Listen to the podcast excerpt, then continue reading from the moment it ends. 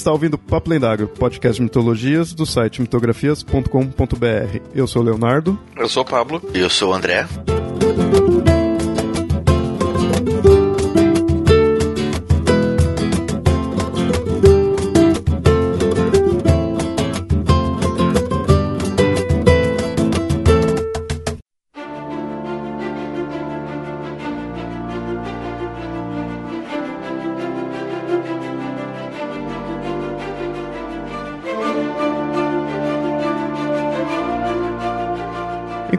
Muitos a consideram nossa consciência, origem de nossa razão, memória, pensamentos e até individualidade, podemos de fato dizer o que ela realmente é?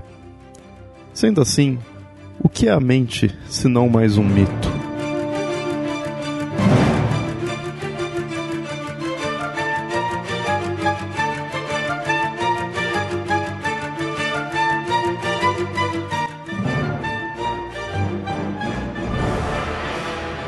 Muito bem, ouvintes. Aqui no Papo Lendário, por falarmos de religiões, é comum que sempre voltemos ao assunto para a alma.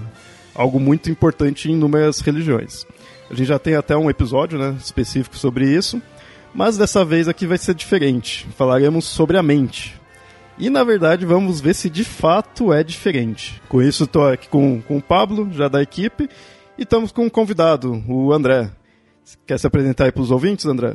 Bem, não tem muito que apresentar, né? Mas a gente tenta. É, sou, meu nome é André, sou psicólogo, né? É, mestre em psicologia clínica e estou aqui a convite do Pablo tal, porque acho que deve ter a ver tanto pela psicologia quanto pelo fato de eu ter feito a minha pesquisa em alquimia e pensamento hermético e assim sucessivamente, que tem a ver um pouco com as pautas aí que a gente vai abordar um pouco hoje. É, eu acho, né? Hoje e no futuro vai ter muito mais especificamente sobre isso. Enfim, acho que é nada muito, né? Nada muito excitante assim, mas a gente faz o melhor possível. mas com certeza aí vai ter mais episódios aí. Já é bom que você já atiçou os ouvintes aí falando. Do...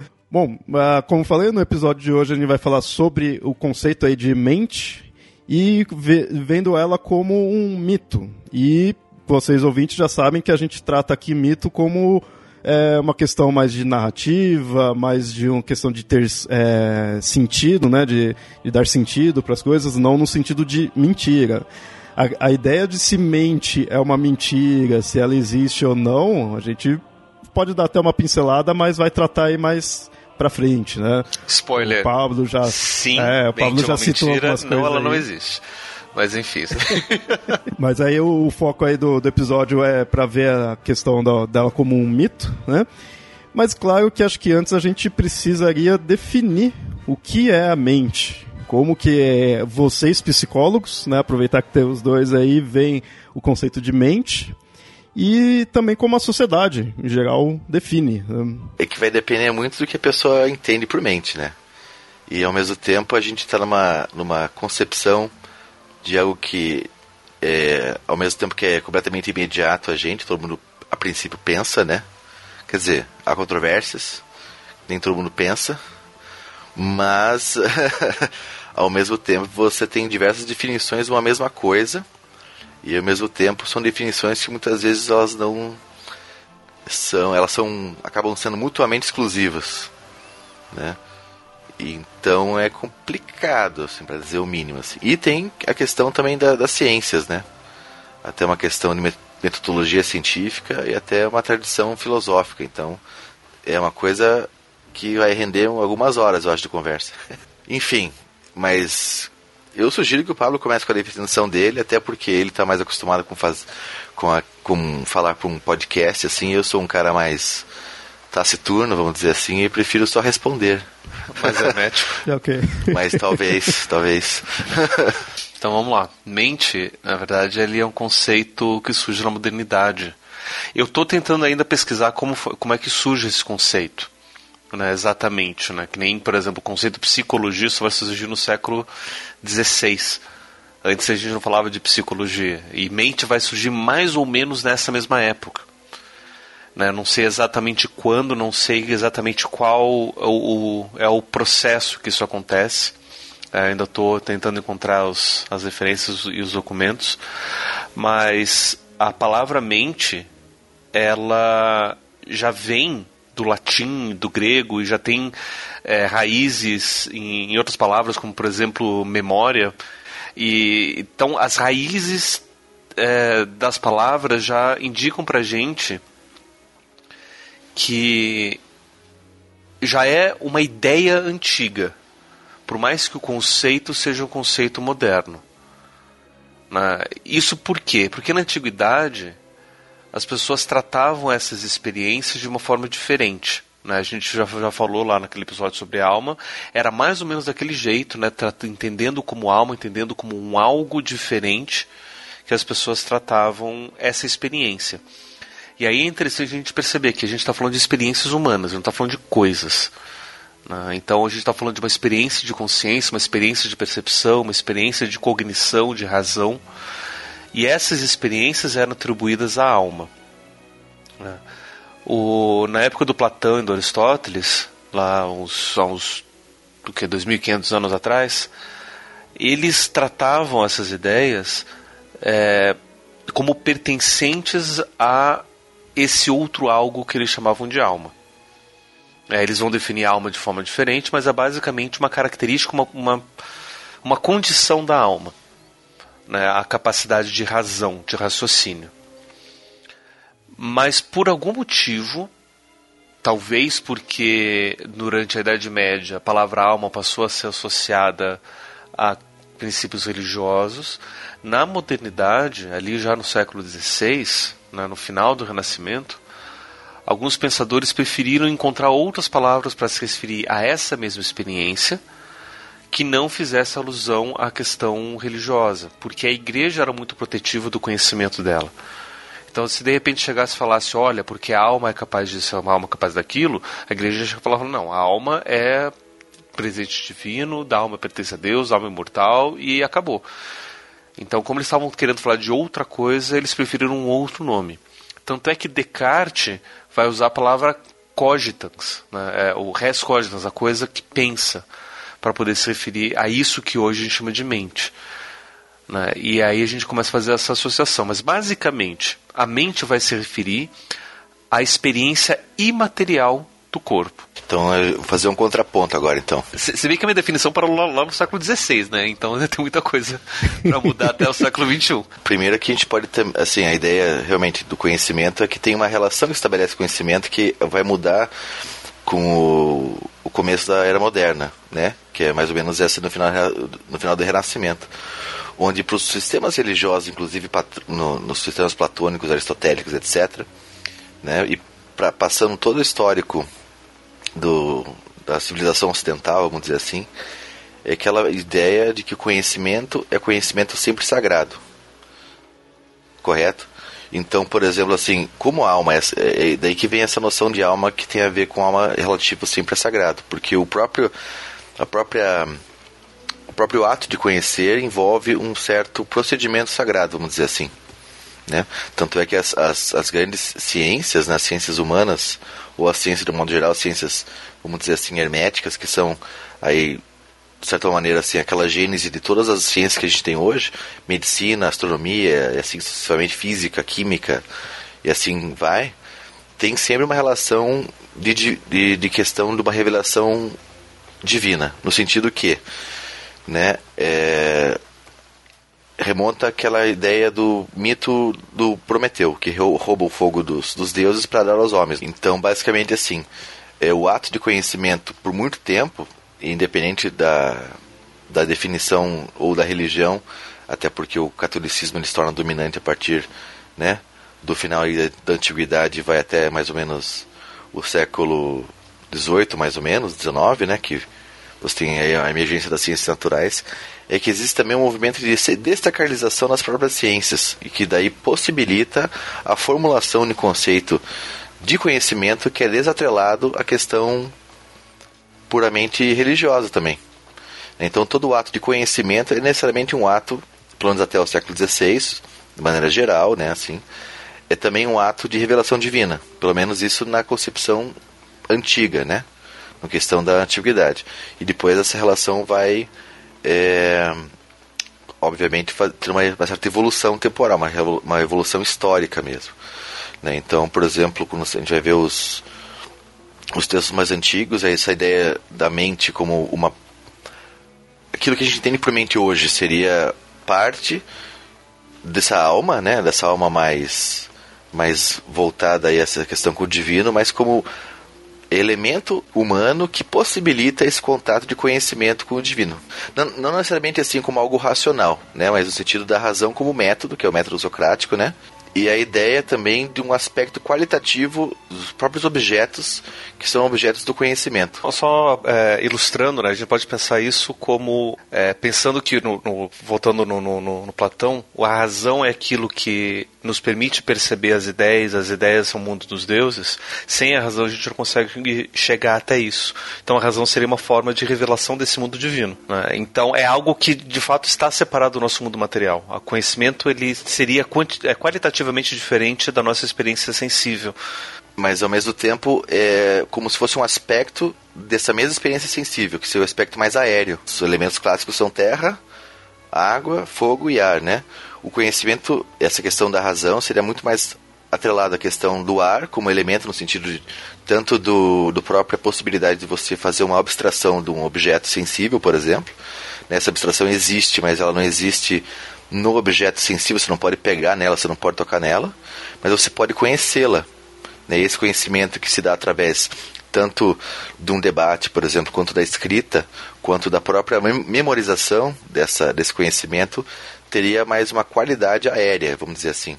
Né? Porque, afinal de contas, ele, o conhecimento a respeito existe, ele pode ser transmitido de maneira invisível também, eu posso, que nem eu estou fazendo agora, estou falando, né? Então, na verdade, seria, teria, teria muito mais ligação com esse elemento de ar do que necessariamente com um elemento mais pesado, que seria a terra.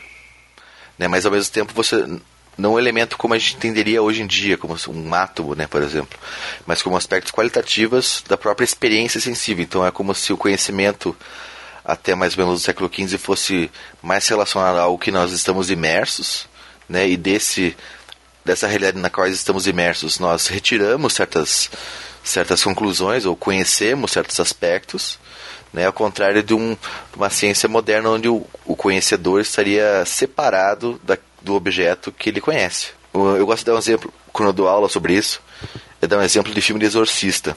Por que que em todo filme de exorcista você tem que saber o nome do demônio? Ter controle sobre ele? Exatamente, porque você tem controle sobre ele, só que você tem controle sobre ele ao conhecer o nome. Então o nome está atrelado a uma certa essência daquele objeto, daquele, daquela entidade, vamos dizer assim.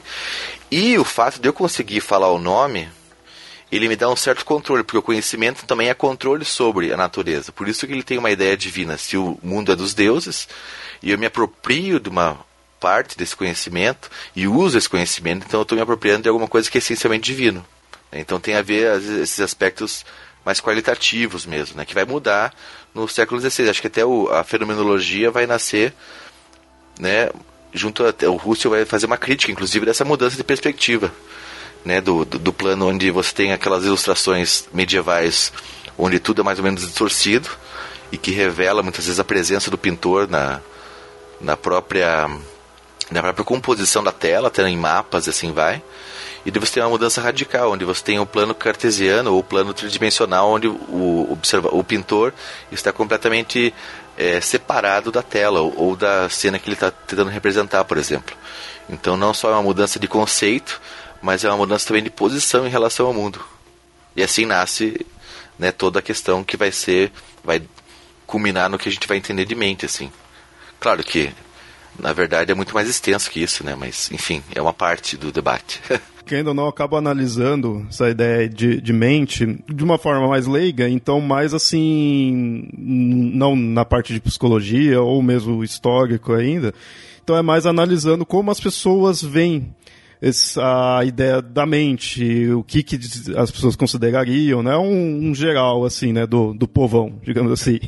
E, e foi daí que eu fui é, sacando a ideia da mente ser o, a nossa atual alma, ou pelo menos então um desdobramento, ou pelo menos ter alguma relação com isso, né?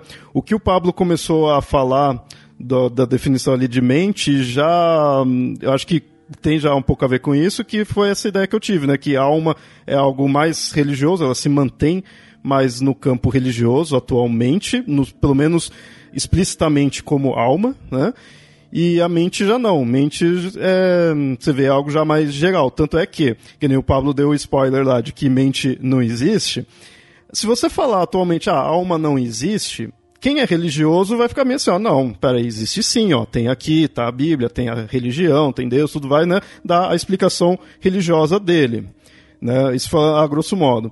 Agora, se você falar que mente não existe, já muita gente vai ficar meio assim, não, não, peraí, eu tô aqui, tô pensando, é, mesmo até de repente alguém que não tenha religião, que não tenha crenças, pode falar, não, peraí, existe sim, ó, eu tô pensando, o, minhas memórias, meu, meu, sei lá, pode até falar, meus sonhos, vai designar muita coisa no que seria do campo da mente. Então, é, eu, num geral, eu acho que é mais difícil da pessoa é, pensar que a mente não existe do que a alma, porque a alma está atualmente está estritamente ligado com uh, o conceito religioso. De repente, até para um religioso, ele pode até ter a ideia de que mente e alma é a mesma coisa para ele, ou que alma até é mais importante, mas é algo mais específico dele, relacionado à crença dele. A mente já fica numa coisa assim, quase, tipo, quase que uma provocação agora, mas tipo, a mente é a alma para quem é ateu. Digamos assim, porque a pessoa não vai aceitar o conceito de alma, mas ela pode aceitar o conceito de mente. E eu acho que tem muitas similaridades entre ambos. Mas é engraçado porque se você perguntar para essas pessoas, mas o que, que é isso que você chama de mente, ela não vai saber responder. Ela vai começar a dar exemplos de tipo, ah, é o pensamento, é a consciência, é a memória, né? Vai começar a dar é, como se fossem partes da mente ou estruturas da mente, mas ela não vai conseguir definir o que, que é isso. E, e, e, aí é que entra a grande confusão, porque é, eu, eu, tentei encontrar, né, eu, eu, sempre dou esse, esse, esse exemplo, mas é, eu tentei encontrar para mostrar e eu não consegui mais achar. Tem um filósofo da mente, existe uma área da filosofia chamada filosofia da mente. E que o, o engraçado é que ela vai nascer em 1950, enquanto um campo da filosofia propriamente dito, com um livro chamado Conceito de Mente, de um filósofo chamado Gilbert Haile, ou Gilbert Haile, sei lá, com R, R-Y-L-E, Ryle, não sei se ele é alemão ou inglês, ou inglês, americano, não sei. Mas a ideia é que ele vai falar, ele vai tratar a mente como se fosse um conceito, nem enquanto algo que existe propriamente dito. Né? E, e aí, como conceito, por exemplo, ele vai falar, olha, é, eu vou te levar para conhecer uma, a, a, minha universidade, lá onde eu dou aula. Tá bom. Daí você não sabe o que é isso, você nunca viu uma, uma universidade. De a gente chega lá, tá, aqui é a minha universidade. Tá, tá mas o que, que eu estou vendo aqui? Eu tô vendo prédios, estou vendo estacionamento, estou vendo pessoas. O que, que é a universidade? É o campus? São as aulas? São as pessoas? Né? São os prédios? Né? São, é a biblioteca? São os livros? É o currículo? O que, que é de fato a universidade? A universidade passa a ser um conceito que agrega todas essas diferentes coisas. E para o Riley, a mente seria também um conceito que agrega diferentes comportamentos. Comportamento de pensar, comportamento de perceber, comportamentos que não são diretamente observáveis, mas que a gente sabe que a gente tem né, e que, que, eles são que o Skinner vai definir esses comportamentos como comportamentos encobertos porque eles só são percebidos através da linguagem daqueles que têm esse comportamento né? então eu só sei que eu penso aliás eu só sei que o André pensa no caso porque ele fala para mim que ele está pensando em alguma coisa então a linguagem permite que eu tenha a linguagem dele permite que eu tenha acesso ao comportamento dele né? e esses comportamentos encobertos esse, esse a, conjunto é o que a gente chamaria de mente. Mas isso nada mais é do que um, um, uma grande pasta que organiza ideias, né, com, é, outros comportamentos. É assim que a filosofia da mente vai nascer. E aí, a partir de 1950, vai ter um monte de gente falando que o Riley estava errado, e vai ter um monte de gente falando que ele estava certo, e vai ter um monte de gente falando que tá todo mundo errado, e, tá, né, e criando várias outras possibilidades. E, mas o exemplo que eu queria dar é que é, a filosofia da mente acaba se, se concentrando em cima de um problema chamado que é o problema da consciência. Né? O que, que é consciência, como é que a gente tem consciência da, da consciência e tudo mais. E aí tem um desses filósofos, que é um australiano, que agora me fugiu o nome dele também, hoje eu estou achando para nomes. É, mas eu já lembro o nome dele de novo. Que ele vai. Ele é um dos grandes nomes da filosofia da mente. E aí ele estava junto com, com outros pensadores, outros filósofos e neurologistas e médicos e falando sobre consciência e não sei o quê. E aí cada um falou mais ou menos uns 15, 20 minutos, eram uns 3, 4 pessoas falando. Então quase uma hora de fala depois. Né? Então vamos abrir para perguntas. Daí aparece alguém da, da, da plateia, né? uma senhorinha falou, olha, eu vi vocês falando aqui praticamente uma hora sobre consciência, só que ainda não entendi o que, que é isso. E aí eles se olham, né? Tipo, quem que vai responder? E aí esse cara chega e pega o microfone e fala: Olha, a gente não sabe o que, que é isso. Né? A gente está aqui falando um monte sobre isso, só que a gente não sabe definir direito o que, que é isso. Né? Não, é, é, difícil a gente ter uma, uma, única, uma única definição para isso. Né? Então, é, isso daí entre pessoas que trabalham para definir isso, eles já não sabem definir direito. Então, se a gente vai falar com, com o público geral, isso acaba ficando é, completamente abstrato. Eu gosto de pensar até mesmo na experiência das pessoas que quando elas falam de mente, elas estão se referindo a algo que é imaterial, que elas não percebem como sendo material. Né? Então, um dos exemplos mais diretos, né, que inclusive tem a ver com, com, com o meu trabalho e com o trabalho do André, é quando a gente fala de doença mental ou de saúde mental. Né? Ou seja, uma coisa é a gente falar de uma doença que afeta o corpo, que daí tem então um vírus, uma bactéria, um trauma corporal, alguma coisa física que a gente consegue medir usando é, equipamentos, exames e diagnósticos. E outra coisa é a gente falar de algo que é imaterial. Mas é, mas é, é, é engraçado porque a partir do momento que a gente trata de doença mental e a gente começa a falar, por exemplo, de uma depressão, a gente acaba substancializando a experiência. Então eu falo, eu tenho depressão. Ou seja, como se eu falasse, eu tenho uma mochila que eu carrego nas costas. Ou eu tenho um tumor né, localizado em qualquer lugar do meu corpo. É como se eu estivesse indicando que a depressão tem, é, possui uma certa substância. Né? E a mesma coisa acontece com a mente, ou seja, a mente tem uma certa substância, como se fosse um algo diferente, qualitativamente diferente do, do, do corpo. Né? Isso era muito comum no pensamento durante toda a Idade Média. É o que a gente vai chamar, inclusive, de vitalismo mágico. Que, ou seja, como a gente não entende de onde vem a vida, a gente vai inferir que existe uma substância, um elo vital, um algo vital que dá a vida para as coisas.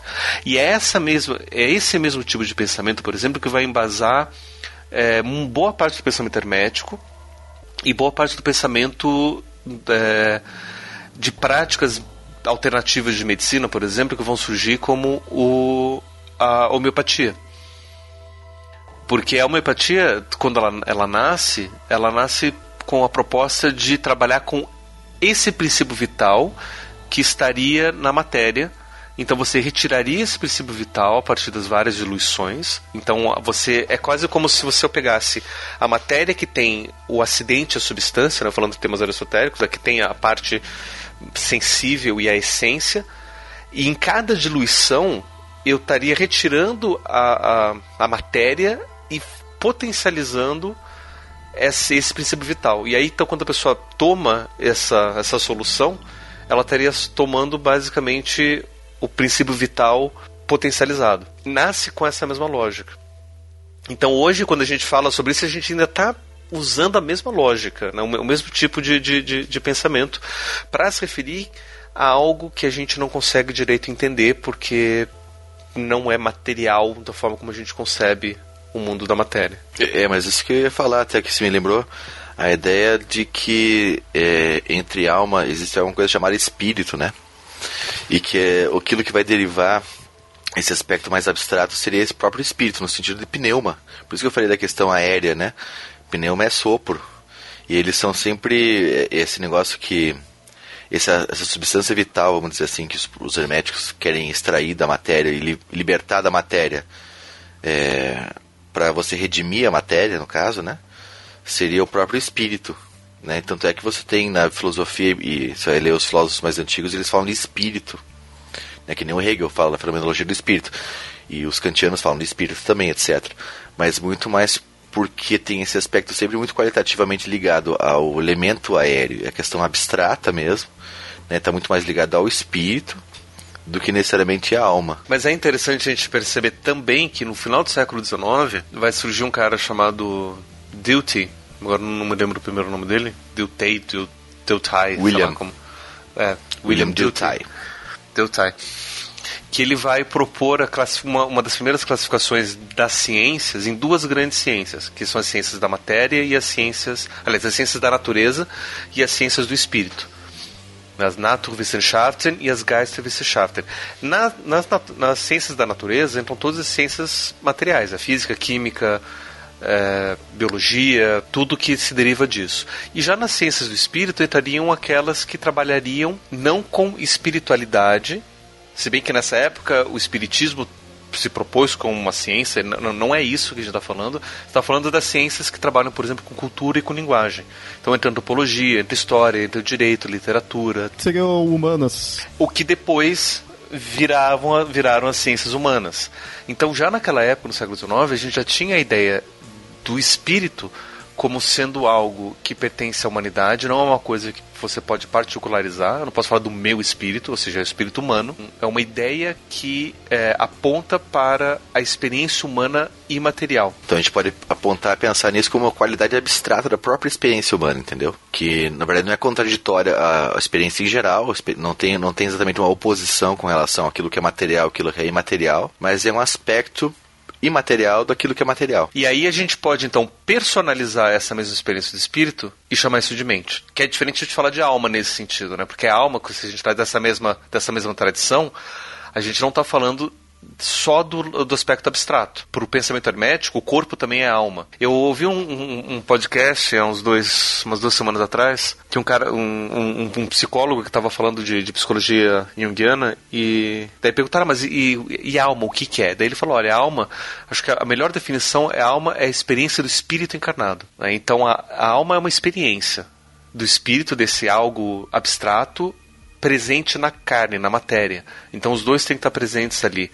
E a gente não está falando só do espírito ou da, da matéria, está falando da experiência disso tudo. Isso seria a alma. Que é diferente de falar da mente como sendo esse aspecto só puramente abstrato dessa experiência. Então, aqui, aqui a gente já tem uma, uma, uma diferenciação entre o que seria a alma e do que seria a mente tem a ver até com a própria teoria do conhecimento, como que a gente vai entender o conhecimento a partir de um certo marco histórico, vamos dizer assim, né? Onde essa concepção espiritual, onde o espírito ele está, ele está completamente selado na matéria, vamos dizer assim, que precisa ser redimido, pressupõe ou indica que existe uma certa participação também, não existe uma dualidade, não existe um antagonismo necessário. Né? Mas revela que existe uma, uma certa continuidade entre uma coisa e outra, e que hoje em dia, por questões aí tanto históricas quanto metodológicas, vamos dizer assim, existe uma necessidade de se entender essas coisas como separadas e antagônicas às vezes, né? mas muito mais como definição ou precisão de um objeto de estudo mesmo.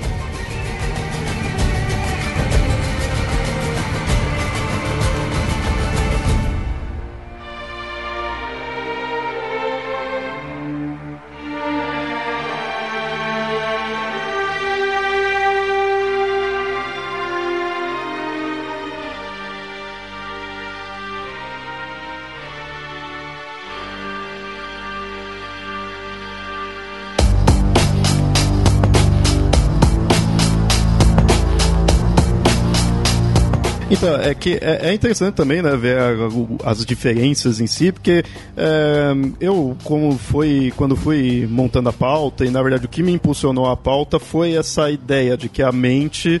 É, assim, a, a, grosso modo, eu diria que a mente foi se a, a alma foi se transformando na mente, num conceito, no, na parte de conceito para as pessoas em geral. E aí, que nem eu falei, tem várias coisinhas que vão me dando pistas disso daí, né?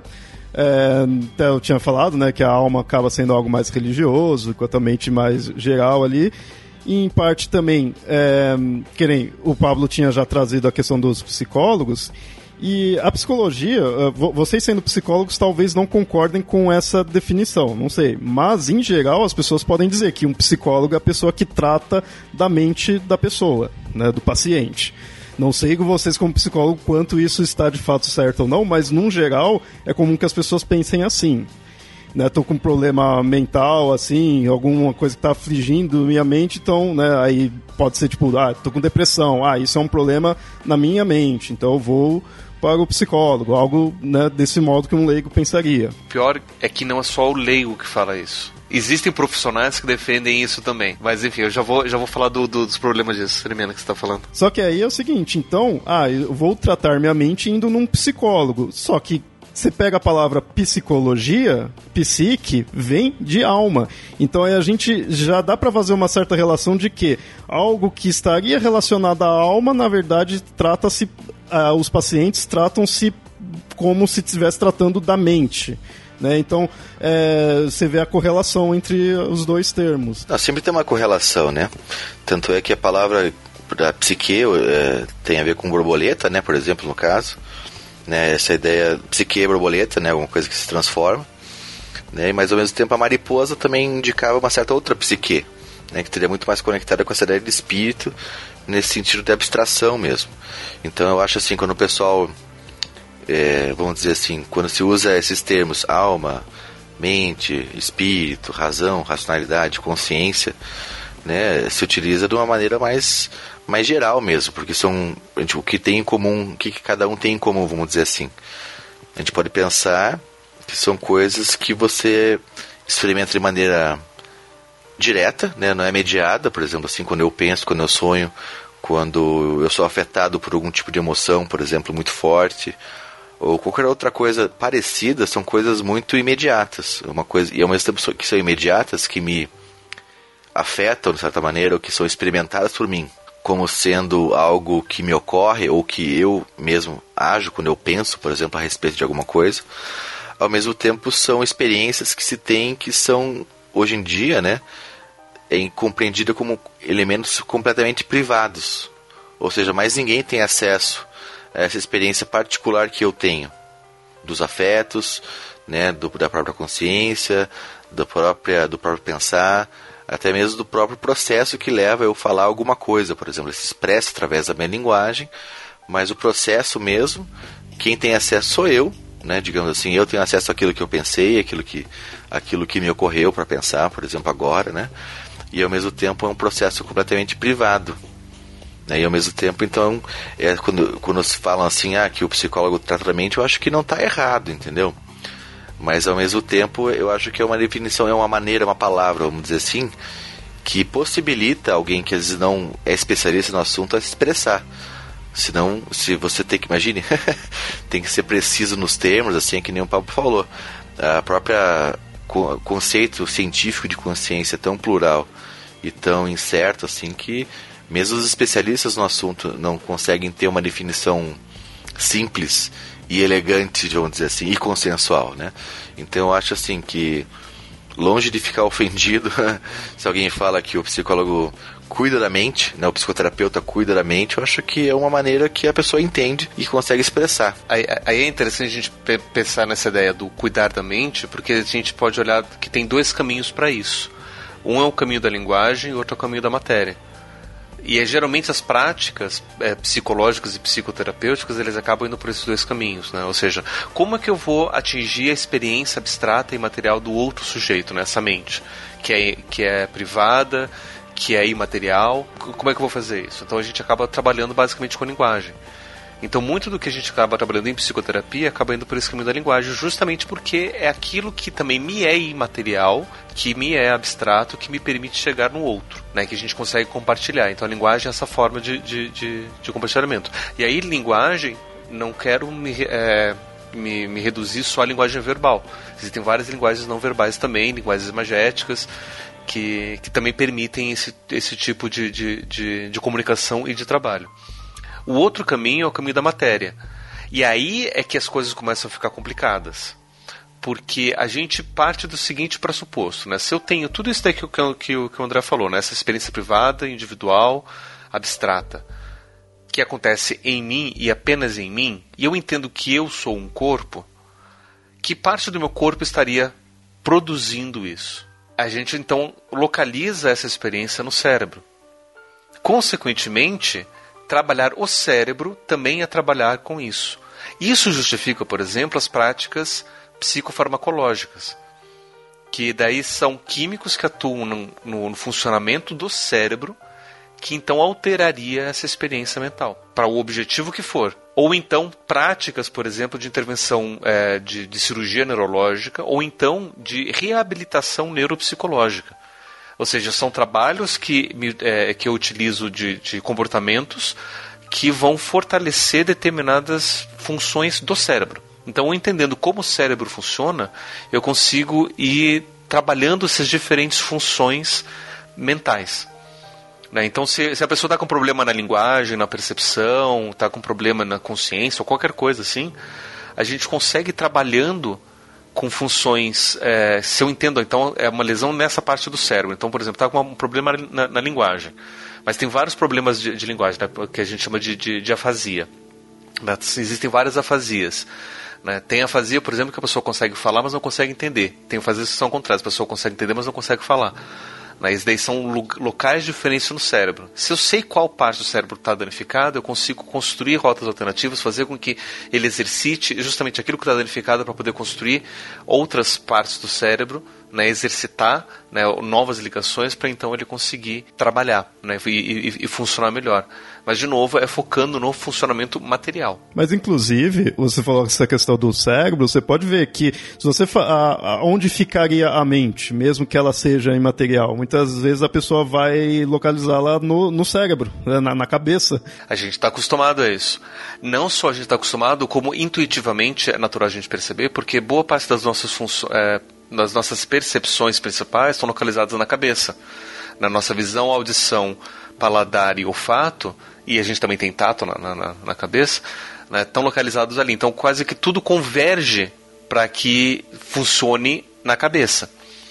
Porém, só uma, uma, curiosidade interessante, na Grécia Antiga, se a gente pega, por exemplo, Aristóteles, não só ele, mas um monte de gente, vão dizer que esse funcionamento não acontece no cérebro, acontece no coração.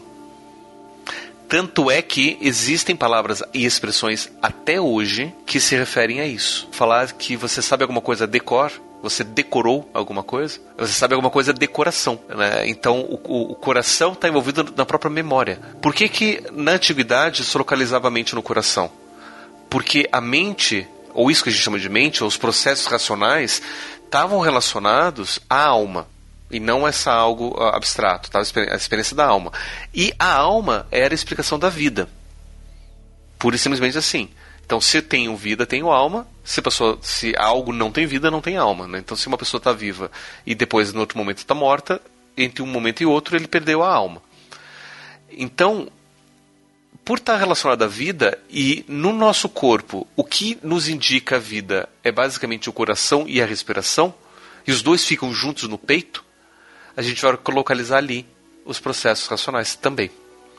Tanto é que se uma pessoa está mais agitada, o coração está batendo mais rápido, a respiração está alterada, o funcionamento também da mente, né, do, do, do humor, do, do, do, pensamento, da razão, também ficam alterados. E é interessante que atualmente parar o coração já não é mais necessariamente de fato matar, é mais a questão da morte cerebral, até, né?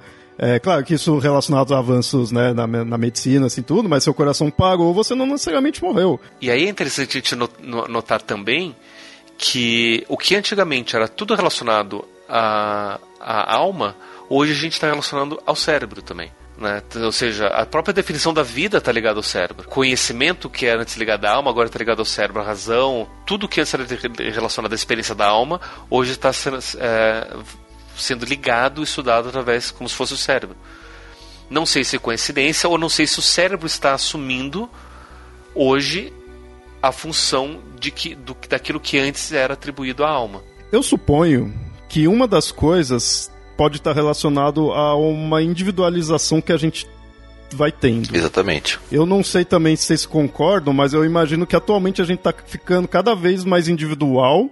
Não sei se isso vai continuar ou não, mais do, do, só que do que se você for comparar com antigamente. E eu vejo, que nem até o André tinha falado, questão do, da mente ali ser algo do indivíduo em si, eu vejo, é, de fato, essa ideia da mente ser algo da pessoa, ela constitui mais o que é ela em si.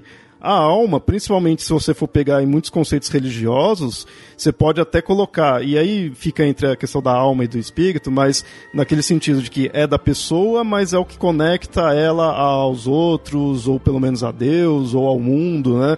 Tem uma certa conexão. Que a ideia de que o espírito, ele, por ser sagrado e possibilitar esse conhecimento e tá aí, de certa maneira, pairando no, na nossa experiência imediata do mundo, né? Que conecta o ser humano à própria divindade, porque divindade é espírito, logo esse espírito que está contido no humano é aquilo que a centelha divina no próprio humano, né? E que ao mesmo tempo é uma coisa que é geral, não é tanto privada que nem hoje em dia a gente concebe. Um religioso vai colocar que a alma dele vai até Deus, né? Ou o Deus vai tocar a alma dele, não necessariamente a mente dele. Não vê tanto essa ideia.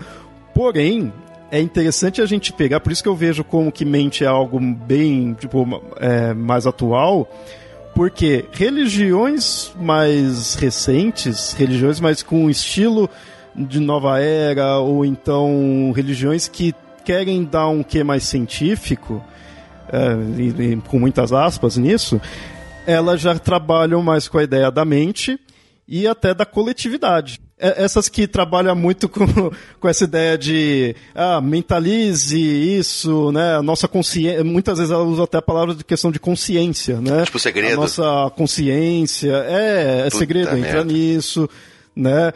E que Claro, do segredo vai num nível que, né? Bem, é extremamente popular. É, né? é, é, é, bem popular, né? Quanto mais baixo. Funciona, né? Porque eles para quem criou quer, né? Mas é, você vê que é, diversas religiões elas vão trabalhando com isso daí, de que você tem que mentalizar, é, a, o, o, você teria poderes da mente, e aí a gente até entra em coisas que vai até mais para algo fantástico ou, ou, ficcional, né? Digamos assim, porque é tratado muito em, em ficção científica, né? Mas você trata com essa ideia de que a ah, minha mente é capaz de modelar o universo. Você não, não vê, tipo, a alma alterando isso. É, a minha alma é minha, vai me alterar e vai me conectar a Deus. Isso numa questão bem religiosa tradicional. Mas nessas outras religiões, elas podem até, eu não vou dizer alguma em específico ou mais a fundo, mas talvez elas até coloquem mente e alma como uma coisa só. Mas elas, de fato, frisam que é a mente que tem poder a mente que é capaz, né? E muitas vezes colocando, nós somos a, a humanidade, então a gente está todos unidos, é, é, a ideia da, da consciência coletiva, né? Isso é muito comum nessas é, religiões e que em parte eu acho que acaba sendo utilizado para ter um quê científico. Porque se você falar alma, isso ninguém vai entender isso como algo científico. A popularidade dessas dessas religiões que colocam no sujeito individual e na mente dele que é concebida como esse negócio privado, como uma coisa que só pertence a ele, etc, etc, etc, como tanto reflexo do nosso individualismo, entre aspas, individualismo, né, do século XXI, porque isso diz, um, isso diz respeito ao modo como as pessoas experimentam a realidade hoje em dia, elas experimentam como uma coisa isolada, assim, meio egocêntrica, e ao mesmo tempo explica a popularidade dessas próprias crenças. Numa sociedade onde se preconiza e se valoriza pessoas que se vendem, né? Como tendo uma força de vontade, né? Que seria ligada à mente, assim, a minha mente, ela torce a realidade a meu favor, ao, aquilo que, aos meus desejos, por exemplo, vai, digamos assim, a, a regimentar muito mais seguidores que vai ao é, exaltar essas qualidades individuais do que uma que fala assim, não, olha, você faz parte de uma coisa muito maior que você e que você tem que aceitar as coisas mais passivamente, como seria um catolicismo da vida, por exemplo. Né? Viver a sofrer, estamos no vale da alma e você mesmo não tem tanta, não tem tanto poder assim.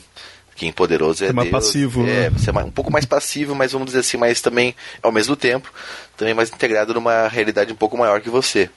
E numa série mais ou menos egocêntrica, você vai pegar o pessoal que vai rejeitar isso de maneira violenta, inclusive. né? Sim. então acho que uma coisa talvez alimente a outra. E quando você fala, por exemplo, assim, do segredo, né? Eu falo do segredo. Coloquei o segredo aqui na nossa pauta sem querer. É, à vontade, é de, ótimo. De um lado, assim, imagine assim, o cara que acredita que o poder da mente dele é, tá aí dá certo. Né? Você te, entra num ciclo assim, se deu certo porque ele acreditou de verdade, né? Se acredita de verdade, ele tem poderes, entendeu? Então, isso ao mesmo tempo que você não vai ter nenhum crescimento espiritual na pessoa, você vai ter uma certa um certo aumento da autoconfiança do, do indivíduo, entendeu? Ao mesmo tempo, né? Claro, isso é o perigoso desse tipo de pensamento que quando dá errado, o que acontece?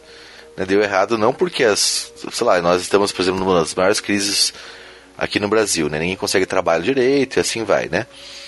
Agora, você fala pro cara que ele não conseguiu um trabalho decente porque é culpa dele, porque ele não que a força de vontade dele não é forte o suficiente ou porque ele não mentalizou com sinceridade o suficiente, você coloca o indivíduo também impossibilitado de você fazer modificações sociais necessárias muitas vezes. Né? Então isso acaba é, indo, de, é, indo de encontro a diversos interesses. Né? De um lado o cara tem uma autoestima muito boa, se dá certo, e ao mesmo tempo se dá errado, por questões que são muitas vezes alheias às pessoas, você tem pessoas que também não, não têm interesse em mudar nada, por exemplo. É por isso que ele, por isso que em geral esses movimentos estão muito ligados a certas visões de mundo mais conservadoras, por exemplo, né, que colocam no indivíduo todo o ônus e todo o bônus das conquistas, né, e ao mesmo tempo você tem dá um jeito de você minimizar o risco de uma mudança radical em qualquer lugar que seja. Né? Então tem isso também, tem uma questão do espírito do tempo que eles chamam, né? que é essa ideia que todo mundo meio que compartilha sem querer querendo e que a gente entende como, ou que a gente pressupõe que seja a realidade como ela é.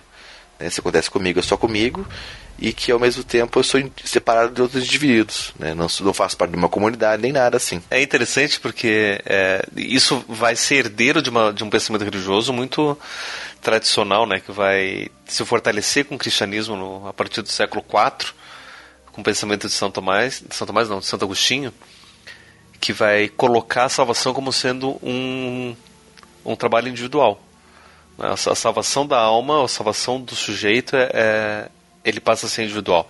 Isso porque antes a salvação era do povo, o povo se salvava. Né? Se a gente vai pegar, por exemplo, só focando no, no, no, cristianismo, que é a nossa religião predominante aqui no Brasil, que é herdeira do judaísmo. O judaísmo, todo mundo sabe que o povo escolhido e eleito e salvo é o judeu. Ou seja, o povo já está salvo. É coletivo. Então, se você nasce judeu e simplesmente mantém a ordem e se comporta como judeu, você está salvo porque você faz parte do povo escolhido. O resto do outro, do, do, dos outros povos não são povo escolhido, eles não, não seriam salvos. O que o cristianismo faz é tirar a salvação do coletivo e coloca para o indivíduo. Ou seja, se a salvação é individual, qualquer um pode se salvar. E, consequentemente, todos podem se salvar. Mas a salvação de todos depende da salvação individual. Então, essa salvação individual ela acaba é, deixando como marca no nosso pensamento justamente esse trabalho que a gente começa a. a que, que, o, que o André descreveu, né? Ou seja, de que tudo depende, todo o ônus, ônus e todo o bônus é exclusivo do indivíduo.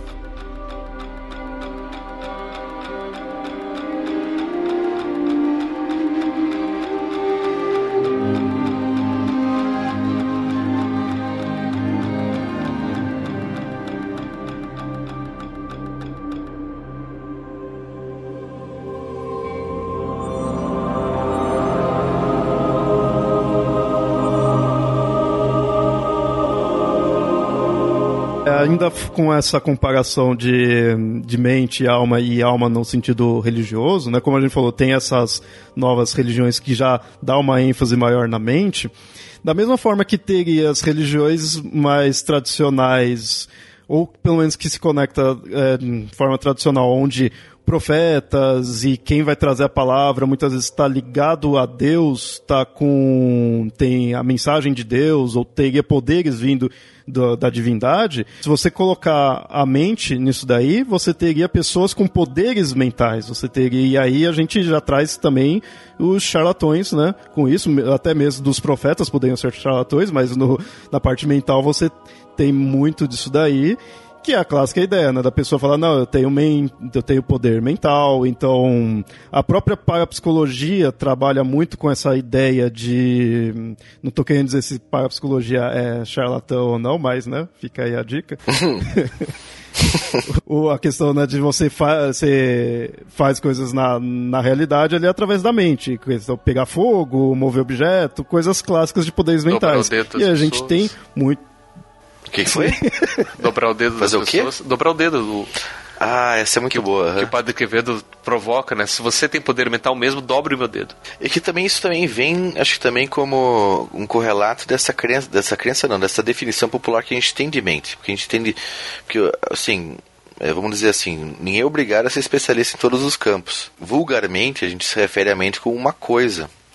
Né? Nessas, e essas concepções da parapsicologia, desses char- charlatões e tal, eles vão se aproveitar dessa concepção de uma mente como coisa. Se ela é uma coisa, e a gente vive no mundo materialista necessariamente também, independente de quanto espiritual se é, né, nossa visão da realidade, nossa visada da realidade é materialista, então se ela é uma coisa, obviamente ela tem efeitos na realidade material.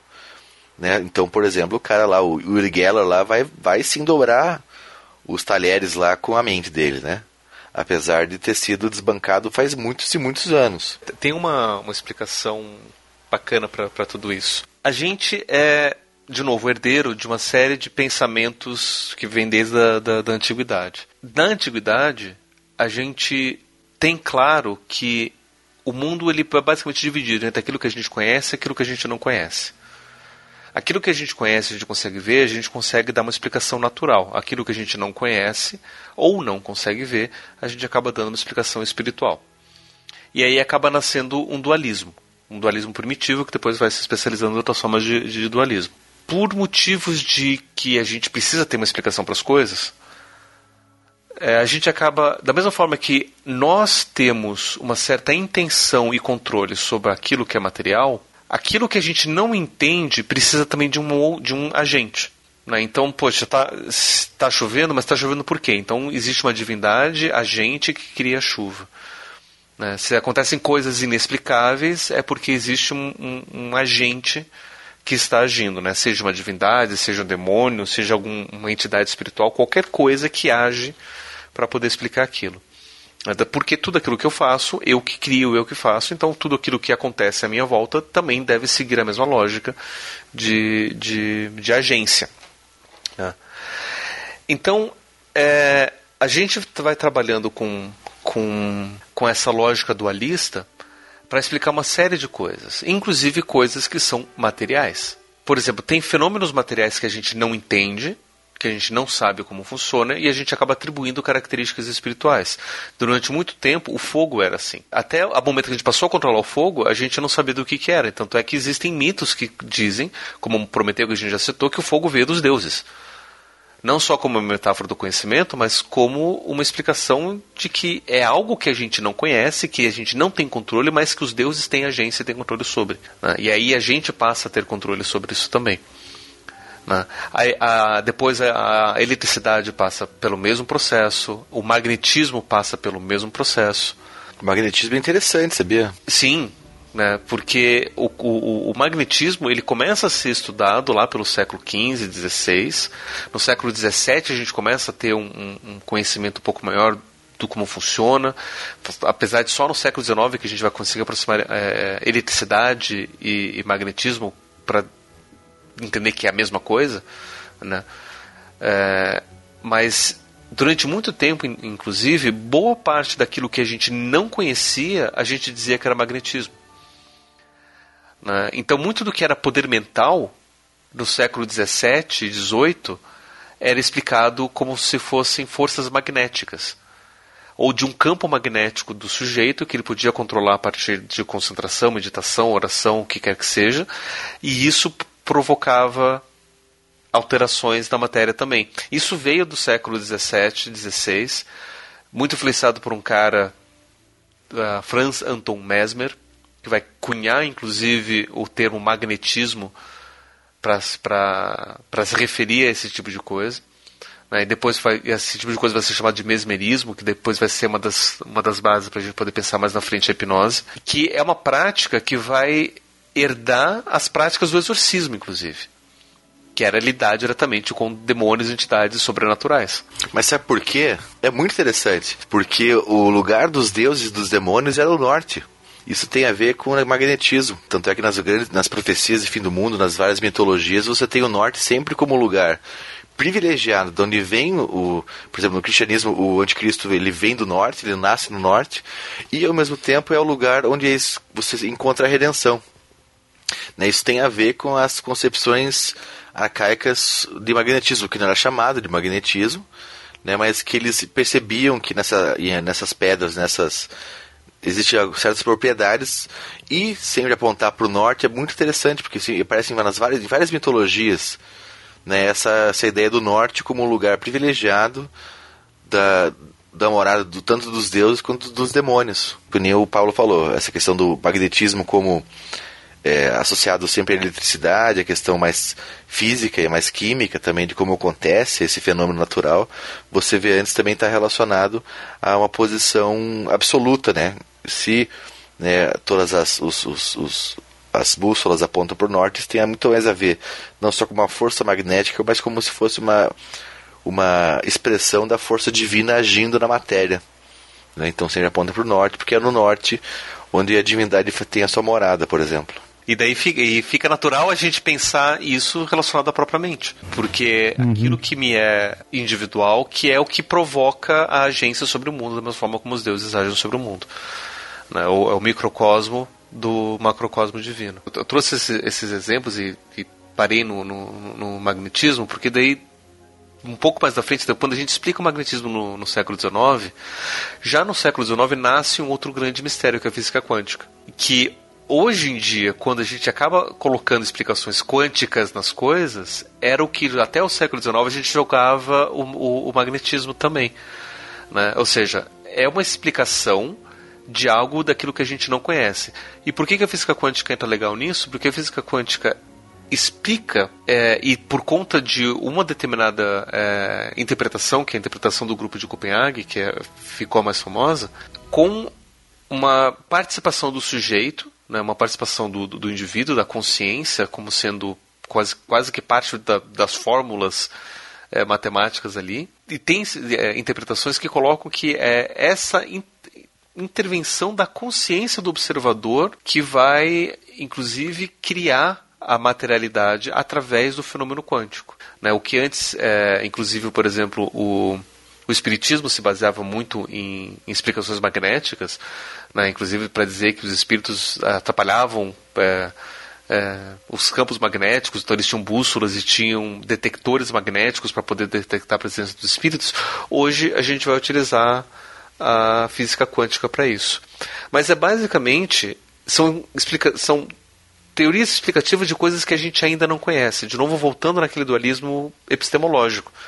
Para dividir aquilo que a gente conhece e aquilo que a gente não conhece. E aquilo que a gente não conhece, a gente acaba dando uma explicação divina, uma explicação sobrenatural para isso. Né?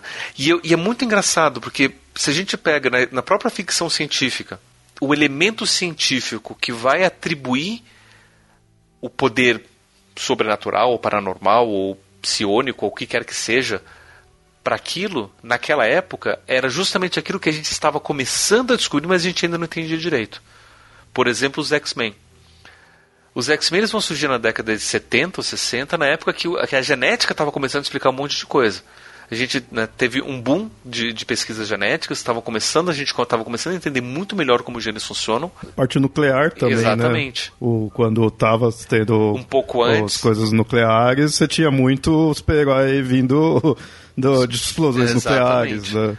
Né, e, ou até um pouco antes, né, na, na, na, década de 40, 30, com relação aos, aos alienígenas, né, o super-homem nasce daí.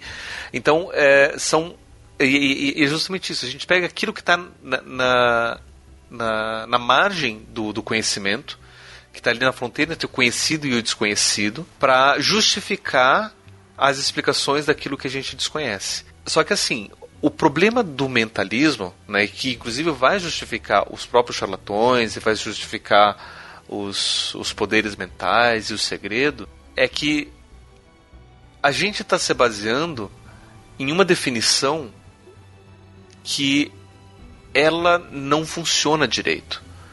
Ela é uma, é uma definição que fica propositalmente nessa margem entre o conhecido e o desconhecido e que não permite a gente entrar para o conhecido e abandonar aquilo que é incognoscível, ou seja, que não pode ser conhecido. Não é que simplesmente é desconhecido porque a gente ainda não sabe. É que é desconhecido porque a gente não dá para ser conhecido porque potencialmente não existe. Né? Que nem a gente fala, olha, vamos descobrir ali o planeta que está entre Mercúrio e o Sol. Por enquanto a gente não consegue conhecer. Não, não é que a gente não consegue, ele não existe. Então não dá para conhecer algo que não existe. Né? Então é, é, a definição que é dada justamente impede a gente de fazer isso. Porque ele fica ali na, na, na, naquela margem, ainda fala, olha, ainda tem uma, uma certa possibilidade. Né? Eles colocam muito uma definição voltada para uma aceitação de é, sensações subjetivas. Né? Então, ah, se você pensa, se você sente, se você acredita, logo, então é possível, é, é possível existir. E se é possível existir, então a gente pode trabalhar em cima disso. Só que só porque você pensa, sente e acredita, não quer dizer que existe.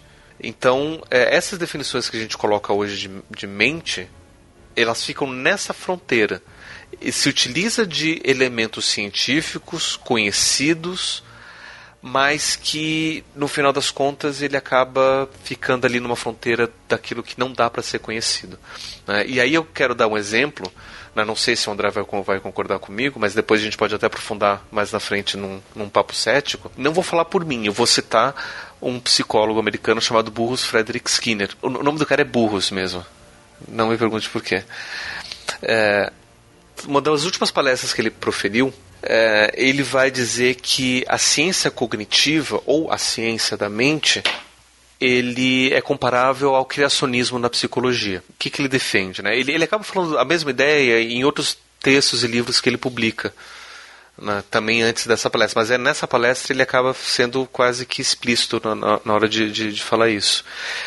Né? Ele já chamou é, desenvolvimentismo de um, como um, uma forma de criacionismo também. Então ele, ele acaba usando o criacionismo como uma forma de, de ilustrar esse pensamento quase que supersticioso. Né? E o que, que ele quer dizer com, com isso? Né? Ele vai comparar o criacionismo com a biologia, porque é, a biologia ela propõe então a teoria da evolução né, por, através da seleção natural, a partir de, de, de, de funcionamentos materiais observáveis.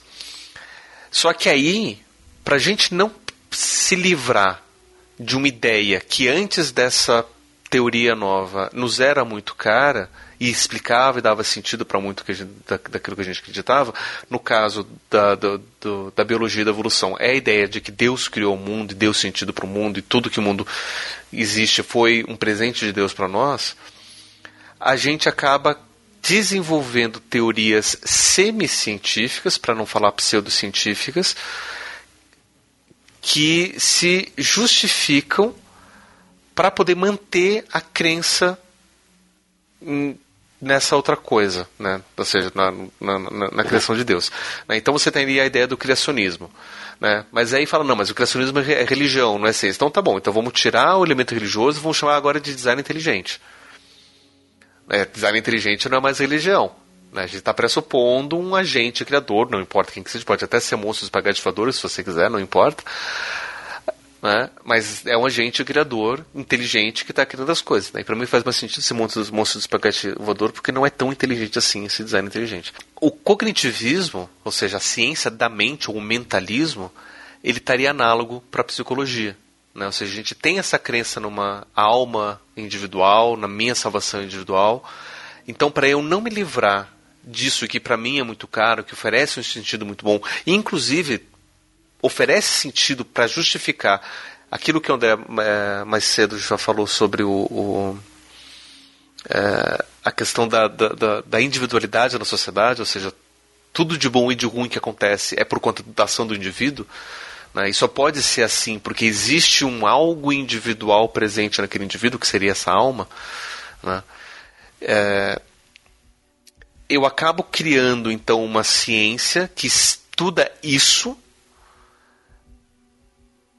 mas não é bem uma ciência, porque ela acaba se é, seria quase como uma pseudociência, como criacionismo é, né? porque ela acaba estu estaria estudando esse algo que seria imaterial, né? não seria bem um objeto, né? seria esse algo abstrato, com ares de científico. Né? Ou seja, ele substancializa isso para. Ele transforma o objeto em algo que não é bem um objeto. Né? Ele dá uma certa realidade para algo que não é necessariamente real. Né? Então, daí, é, é, essa seria a objeção do Skinner, né? que ele vai defender de fato que a psicologia traba é, trabalhe com o comportamento observável. E daí, como comportamento, é tudo. Inclusive, o pensamento é uma forma de comportamento né, que a gente consegue observar através da linguagem. E tudo isso que a gente dá uma certa materialidade como sendo mente, não é mente. É só uma forma diferente de comportamento que funciona de uma forma diferente daqui de um, de um movimento. Né, mas também é, é, um, é um comportamento. E, e aí, só para só voltar então aqui para a nossa, nossa pauta, esse tipo de explicação, entre aspas, científico para a mente é o que estaria justificando, então, a gente poder falar e construir socialmente tudo isso sobre mente. Que não é bem uma explicação de um algo. É só que tem ciência no meio, então a gente aceita, então a gente fala sobre mente, e então a gente também vai aceitar a mente como sendo algo que existe. É que é complicado, né, Pablo? O quê? É que essa crítica do Skinner ela tem que ser localizada também dentro de um, de um campo epistemológico maior, até porque para psicologia americana, e o Skinner está inserido na psicologia americana, quer queira, quer não, a psicologia ela é uma ciência natural. Né? Então, quando ele fala de científico, ele está falando de biológico, é, físico, químico, etc., não necessariamente das ciências humanas, como às vezes outras psicologias são mais próximas ou mais distantes, assim por diante. Né? E até a, a crítica dele ao cognitivismo, que seria essa ideia de que existe um objeto dentro de nós, né? essa crítica ele ia fazer é, e que esse, essa, essa coisa seria esse objeto que ele vai criticar, realmente. Mas, ao mesmo tempo, ele tem que pensar também que essa crítica foi feita há mais de 30 anos atrás e que existem certos avanços interessantes na, nas psicologias cognitivas, vamos dizer assim, que às vezes ajuda a entender um pouco melhor essa crítica e até a própria fundamentação dos dos psicólogos que serão mais cognitivos. Só que, na verdade, esse papo da psicologia americana é uma grande zona, né? Porque eles misturam tanto a questão comportamental, né? Que vem aí do Skinner, quanto essa questão da vinda da revolução cognitiva dos anos 80, que vem desse pessoal que começou a se voltar para a mente como um fenômeno biológico, vamos dizer assim, que é isso que ele vai negar. E, além disso, o pessoal da psicologia evolutiva também, né, que também tem isso também. né, então é uma grande zona isso aí. Mas eu acho que a crítica do Skinner ela se aplica às teorias que vão colocar a mente como uma coisa. Né, mas é da mesma maneira que ele negar conceitualmente a existência de uma coisa, não implica dizer também que nós não experimentamos o que, os pensamentos e nossa, né, nossa experiência diária, vamos dizer assim, através de algo que a gente chama de mente. Né? Você não tem como negar a própria experiência da consciência. Talvez seja difícil você definir o que essa experiência é. Se ela tem aí, limite, se ela não tem. Mas aí né? é, é, é que está a chave, coisa. André. Aí é que está a chave. Porque uhum. uma coisa é a gente dizer que a mente é uma coisa, outra coisa é a gente dizer que, ou seja, a mente é uma substância, outra coisa é a gente dizer que a mente é aquilo que a gente chama a nossa experiência. Porque a experiência não necessariamente ela uhum. é uma, uma substância. A experiência Mas isso que eu tô falando, qualitativamente é uma, é uma outra, é uma outra, uma outra categoria, é, é, categoria. Não, exatamente. E é por isso que é complicado você porque você não tem como provar que uma coisa existe ou não, entendeu? Conceitualmente falando. Né, que o Skinner tenta, tenta fazer é justamente provar que não existe conceitualmente, conceitualmente falando né? E ao mesmo tempo a gente não tem como negar que a gente experimenta coisas, né? Uhum. Nós experimentamos, né? Mas, acho que mas talvez a, a, diferenciação seja mais ou menos por aí. Mas enquanto experiência, e aí de novo, por que, que eu não aceito a ideia da mente? Porque enquanto experiência, uhum. a mente ela só vai poder ser vivida exclusivamente se for através de um corpo. Eu não tenho como conceber uma experiência daí entra a revolução mental cognitiva esse, exato, uhum. mas a, a, a, revolução cognitiva ela vai partir de um pressuposto complicado, que é o pressuposto é, é, computacional, né, que vai uhum. pressupor que a gente pode ter então uma mente que seria uma programação diferente da, da, da materialidade do computador, do hardware. Né? Então a mente seria o software. É, essa é uma, é uma, é uma das, dos pontos de vista, na verdade. assim. Até estou falando isso porque eu, eu lia metade da dissertação do doutorado do Marcos, que ele está trabalhando com psicologia cognitiva, né? Com essa experiência da psicologia cognitiva, para ser mais exato, assim. E uma coisa que ele consegue mostrar, por exemplo, é justamente isso, que eles não entendem mais a questão da cognição, né? Como algo contido apenas no cérebro. E ele usa como exemplo, por exemplo, o pessoal que faz muito montanhismo. Né? Então, o experimento é mais ou menos o seguinte: isso é grosso, bem grosso modo, né? É bem mais complicado que isso. Que você tem pessoas que têm experiência com montanhismo, então eles sabem as trilhas, eles sabem né, como que você vai chegar de um lugar A para o lugar B, eles têm experiência, experiência com um caminho, assim por diante, né? E ao mesmo tempo tem experiência em planejamento, às vezes da, do próprio roteiro que você vai fazer, para chegar do ponto A, né, que seria o, o, o, o, pé da montanha, até o cume, certo? Então ele, ele consegue ver, por exemplo, assim, que as pessoas que têm mais experiência, e não só experiência no sentido abstrato, mas que as pessoas que, em geral, frequentam bastante montanhas, elas conseguem estimar com muito mais precisão é, distâncias e própria altura da montanha relativa onde eles estão, por exemplo. Né? Então você a conclusão é mais, mais ou menos o seguinte que você não tem como é, localizar apenas como in, uma série de inputs e outputs, né, que seria essa analogia de hardware, né, da mente, mas também uma experiência que é mais ou menos que leva o, o indivíduo, né, como um todo, onde ele está imerso nisso aí e que é essa experiência como um todo que vai chegar a ele através, né, através daquilo que vai, você já vai chamar de mente. Não sei se faz sentido o que eu expliquei agora. Mas que a ideia é assim, que não se localiza mais no cérebro a cognição pura e simplesmente, mas na experiência que a pessoa tem no meio que ela está inserida. Né? E que a partir dessa experiência que você vai retirar né, certos conhecimentos né, práticos, vamos dizer assim, do mundo que você está que você está inserido. Então a ideia, por exemplo, na questão de aprendizado, por exemplo, não é, não é só tanto que nem você absorver conhecimentos abstratos, né? Mas você também absorver as próprias gestualidades necessárias para você realizar determinada tarefa. E a partir dessa experiência, ao longo de um certo tempo, você tem aquilo que vai se, vai se entender é, como conhecimento, né? como alguma coisa que está, como vamos dizer assim, uma informação. Mas não informação no sentido computacional da coisa, né? um arquivo que está na pasta tal, dentro do diretório tal e assim por diante, né? Mas que é uma coisa que envolve todo o sujeito, né? Então não entende também essa questão dualista, onde o corpo é só uma extensão do uma a extensão qualquer. Não, mas como, mas que a mente e o corpo elas têm um, elas são um contínuo, na verdade. Que daí volta aquela ideia de desse contínuo mais que uma coisa não é antagonista à outra, mas são extensões ou facetas de uma mesma de uma mesma de um mesmo de um mesmo objeto, vamos dizer assim.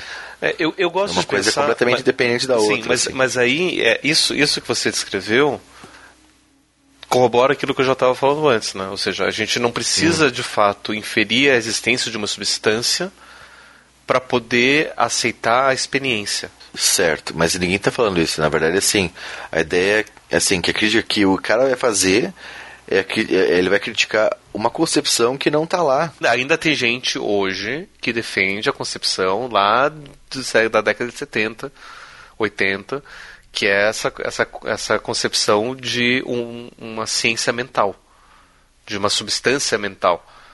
Né? Ou seja, o Skinner ele traz, ele traz isso, e, e não só o Skinner ele traz isso para aquela época, mas a gente pode pegar aquela crítica que o Skinner fez para aquela época para a gente poder repensar muito do que hoje a gente coloca enquanto tipo de estudo, principalmente pra, por quem não estuda a área e fala sobre isso. Né? Por exemplo, eu vejo muito médico, muito psiquiatra, que não é necessariamente é, biologicista, né, que ele tenta ampliar para algo maior, e daí ele fala de mente, questões mentais, como se fosse algo ali. Né? Ou seja, não entende direito como uma coisa se relaciona com a outra, e acaba dizendo que, alterando o, o químico do cérebro, a gente altera o funcionamento da mente, utilizando inclusive esse tipo de, de, de, de expressão. Isso, isso falando, hoje, falado hoje em dia. E pessoas fora da, dessa área também se referindo a questões mentais, como se mente fosse uma substância. É, mas é que daí tem que diferenciar a noção popular, que não é uma noção científica, e você diferenciar a noção científica como se fosse uma noção popular. Claro que quando o médico endocrinologista, por exemplo, vai falar de mente, ele vai falar da concepção né, popular. Da mesma maneira, por exemplo, assim, que a gente pode falar de afetos ou emoções que também não são substâncias, como se fossem substâncias. Né? Então é que nem tem muito psicólogo, você conhece bastante aí, que vai falar de física quântica porque a questão da psique, da física quântica, que é a criação de mundo, etc e tal, né? Mas isso não é justificativa, por exemplo, você abandonar o estudo da física quântica, por exemplo. Né? Então acho que é interessante diferenciar é, quando a pessoa faz um erro conceitual e quando a pessoa está falando de uma está usando uma mesma palavra que se refere a um conceito muito complexo de uma maneira mais casual, né? Então são coisas diferentes mesmo e não se eu acho que é, é muito complicado porque a, a, como um todo é a, a, humanidade ela não ela não está muito ligada nos, nas minúcias do debate científico entende e assim e às vezes quando vai fazer uma crítica a determinada concepção tem que diferenciar bem se essa concepção é uma concepção popular, que você não tem muito o que fazer, eu acho, sinceramente, porque daí é um trabalho, né, é, é um debate entre especialistas e eu acho que a população em geral não tem nem como entrar nesse debate, até porque tem é tão vasto, tão especializado cada campo da, das ciências hoje, não só da psicologia, mas das diversas outras ciências, vamos dizer assim. E ao mesmo tempo é, conseguir também perceber ou conseguir admitir que muitas dessas diferenciações vêm de questões epistemológicas e que às vezes a gente pode confundir né, um conceito utilizado com esse conceito mais popular também. Não sei se faz sentido, porque quem experimenta o pensamento privado, digamos assim, é, não tem como negar que existe uma mente, entendeu? Então, e ao mesmo tempo, quando se entra nesses debates que nem o Skinner vai falar e que ele sempre foi crítico às psicologias cognitivas, muitas vezes se refere a coisas que ele simplesmente não entende. Né? Que nem, por exemplo, ele vai fazer no começo da, dos anos 50, ele vai, uma das críticas que ele vai fazer é a questão da psicanálise, por exemplo. Né? Uma, uma, das, uma das teorias que ele vai se criticar até para poder sustentar a proposta dele de, de behaviorismo radical, ele vai se contrapor ao Freud, por exemplo.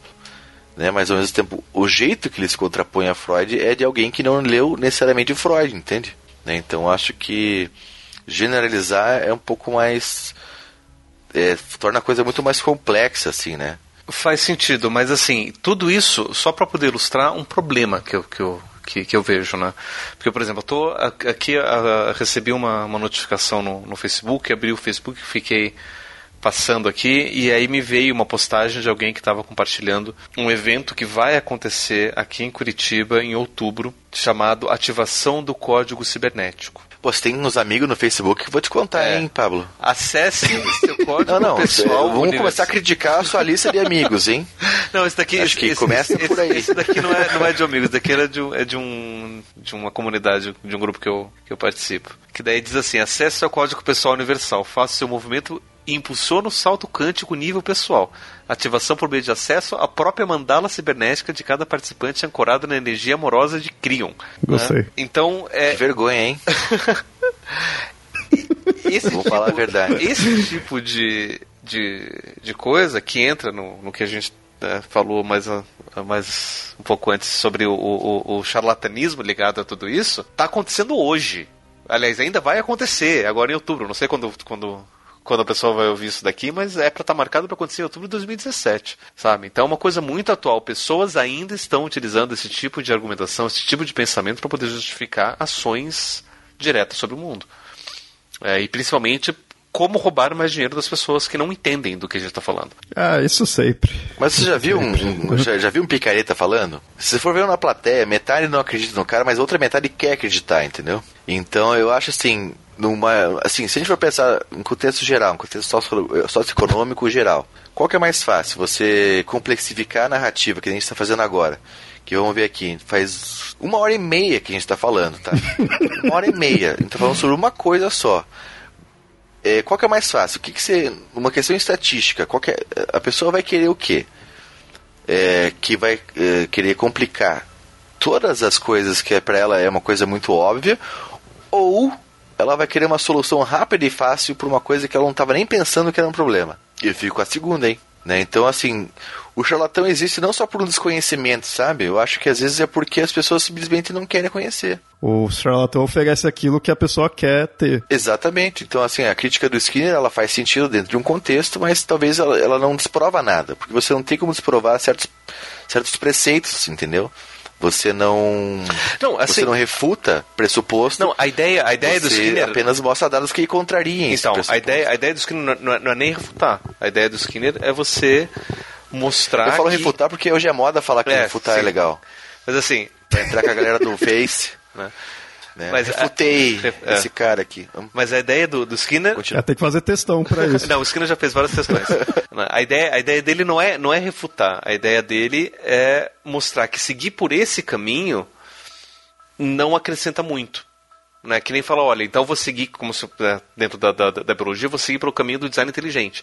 Porque eu acho legal e tem um monte de pesquisa sendo feita nessa área, então vou seguir por aí também. Não, não é, não, não é aconselhável. Você pode fazer um monte de pesquisa em cima disso, né? Ou você pode seguir por um outro caminho. O problema é que a maioria das pessoas que levam a sério o design inteligente são pessoas atreladas a grupos de lobby. Então daí a gente tem uma diferenciação entre aquilo que é um debate científico sério, que seria entre o cognitivismo e qualquer outra área da, das ciências da mente, vamos dizer assim, de maneira mais geral, e perceber que essas pessoas que defendem o desenho inteligente como uma teoria válida, como outra qualquer, elas são muito mais atreladas a grupos políticos conservadores do que necessariamente grupos acadêmicos sérios, que é um problema também. O que a gente pode fazer é diferenciar o debate científico, que é verdadeiro, vamos dizer assim, que é um debate acadêmico baseado em ideias e dados empíricos e assim sucessivamente, do da visão, né, elementos ideológicos assim que estão querendo ser vendidos como conhecimento.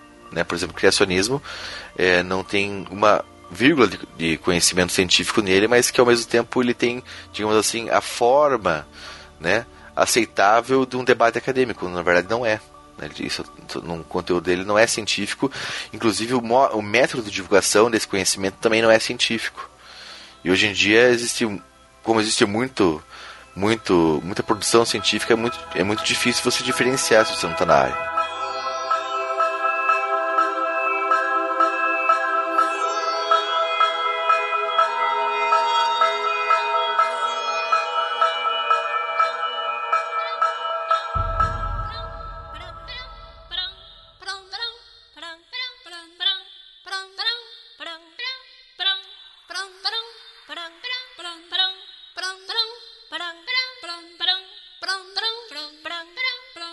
Eu só queria já passar pro próximo ponto aqui.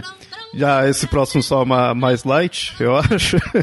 uma das coisas que me põe bem como a mente sendo um mito, apesar da gente já ter comparado aí com alma, com as religiões, com a, toda a parte da psicologia em si, é a parte das narrativas. Por, né, por isso seria um, um mito e na, eh, nessa, essas narrativas, muitas vezes na ficção, mais especificamente até a ficção científica, onde a gente tem toda uma estrutura já bem estabelecida e bem elaborada dessa ideia da mente e do, do poder da mente. A gente tem até os termos psionico, psíquico e, e, por exemplo, todos os poderes da mente, assim, a gente já tem nomes. Você, você nunca viu ninguém movimentar nenhum objeto com a mente, mas você sabe que se isso acontecer, a pessoa tem telecinésia. Você nunca viu ninguém ler a mente de outro, mas você sabe que isso é telepatia.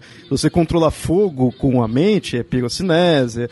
É, então, tem já nomes estabelecidos. Por quê? Porque tem todo já uma estrutura nisso. Isso a gente vê na ficção científica, até é interessante que é bem forte na ficção científica, quando você vê na fantasia, às vezes dá um. Sabe, você se espanta um pouco, né? Assim, mas é, você encontra também, né? De repente, personagens com leitura mental, tudo até que encontra, mas é ficção científica bem comum. E isso daí tem muito a ver com aquilo que o Pablo tinha falado anteriormente, que vai muito da época onde que, quando tava ali a genética, tinha a questão dos, dos X-Men, quando tá a parte nuclear, tem muitos heróis relacionados a isso.